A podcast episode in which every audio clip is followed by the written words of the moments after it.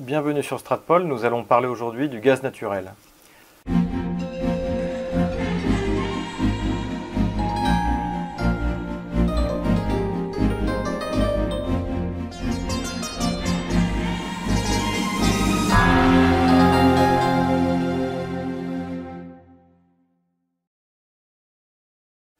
Différentes informations ont été publiées dans certains médias spécialisés ou non sur euh, le gaz naturel et sur les évolutions qu'on peut attendre dans euh, les années qui viennent. La première information importante, c'est que eh la construction de Nord Stream 2 a commencé,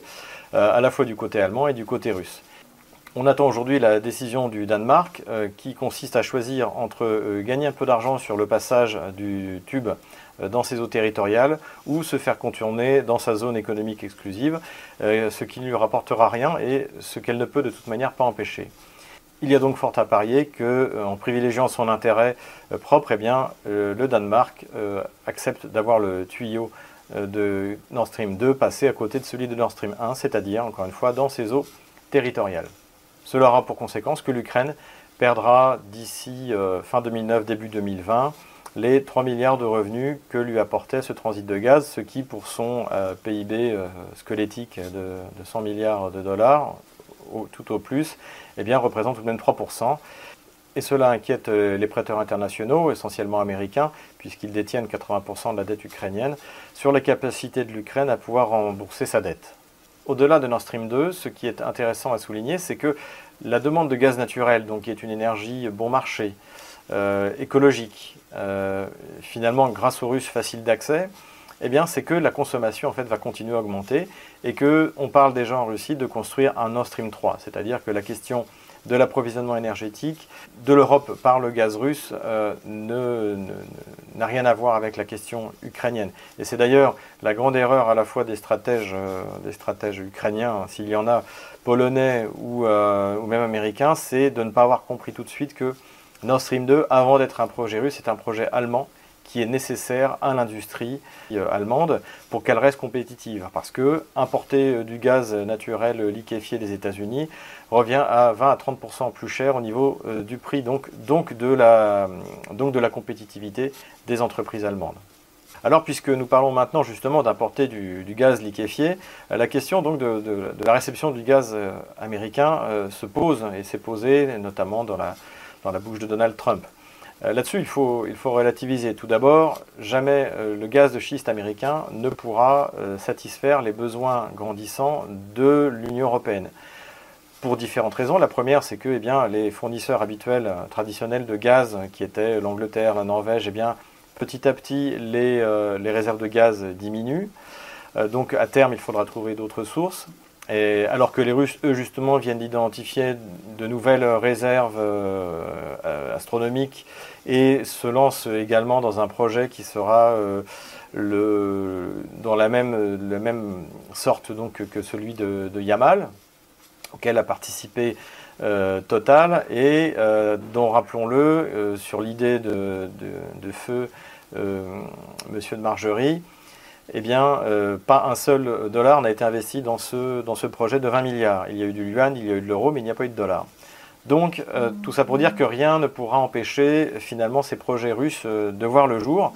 Et cela introduit également un autre point important, c'est que les Russes vont concurrencer les Américains sur le gaz liquéfié. Ils vont les concurrencer en Europe, et c'est pour cela d'ailleurs que l'Allemagne va se doter d'un terminal de déliquéfaction du gaz. Euh, déjà parce que eh euh, c'était dans l'accord de gouvernement entre Angela Merkel, donc la CDU, et le SPD, mais, également en Asie, puisque la Chine, en,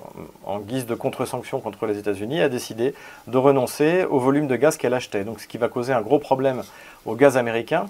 puisque euh, eh euh, l'Asie un, un, de ses principaux débouchés, et donc il va essayer d'écouler ce gaz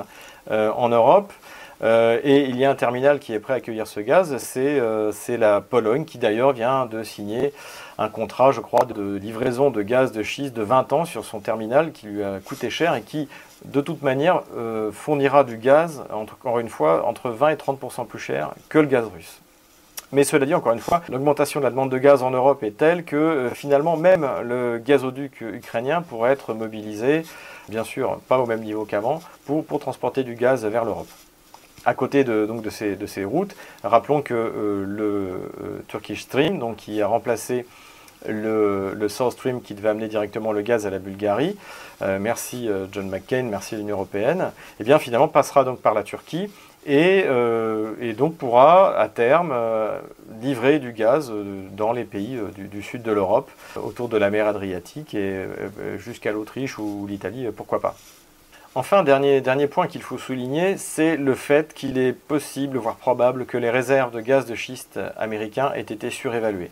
Il faut bien noter que si on fait le rapport entre les importations et les exportations de gaz américains, seulement depuis 2017, les États-Unis exporte légèrement, mais très légèrement plus qu'il n'importe. Et donc, euh, la demande de gaz américaine va rester élevée dans la mesure où il est plus rentable pour eux euh, d'exporter ce gaz euh, vers l'Europe ou surtout vers l'Asie, depuis que Obama a donné cette autorisation, puisque avant, en fait, les ressources hydrocarbures des États-Unis devaient être concentrées sur le marché américain pour éviter l'augmentation des prix. Donc Obama avait donné l'autorisation au lobby euh, du gaz et du pétrole de schiste euh, d'exporter au détriment du marché intérieur. Rappelons également que cela a eu euh, un effet assez intéressant, c'est que pendant l'hiver dernier, eh bien, Yamal, donc, qui, était donc le fameux projet dont nous, venons de parler, financé sans un dollar, Yamal a livré du gaz russe aux États-Unis. Deux containers de gaz russe ont été livrés euh, aux États-Unis pour, euh, satisfaire leur demande locale. Il faut voir aussi que euh, les Américains sont gênés par les réseaux de gaz. Et ça, c'est quelque chose qui avait été très bien expliqué dans un ouvrage que nous avions recommandé il y a déjà un, peu plus d'un an, qui est un ouvrage qui a, été écrit par un spécialiste du trade du gaz qui s'appelle un Américain qui s'appelle William Powers. Donc son livre s'appelle Cold, Hungry in the Dark. Euh, c'est-à-dire euh, froid, affamé dans le noir, et où il fait un parallèle entre la crise gazière qui risque de menacer les États-Unis et euh, celle qui a frappé les États-Unis au début des années 70, au moment où une partie des réserves de gaz américaines se sont, se sont effondrées. Et donc il explique qu'avec avec le boom du gaz de schiste, qu'il considère comme artificiel, subventionné, et donc que c'est une bulle, eh beaucoup d'infrastructures ont été construites au gaz, énormément de centrales euh, au charbon ont été fermées, et on a donné la priorité, euh, au gaz.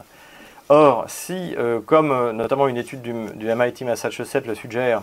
eh effectivement, les réserves de gaz américains ont été surestimées. Ça veut dire que non seulement l'Amérique ne pourra plus exporter de gaz, mais qu'elle devra en importer, y compris de Russie, comme cela était prévu euh, d'ailleurs en 2008, avant justement le fameux boom du gaz de schiste.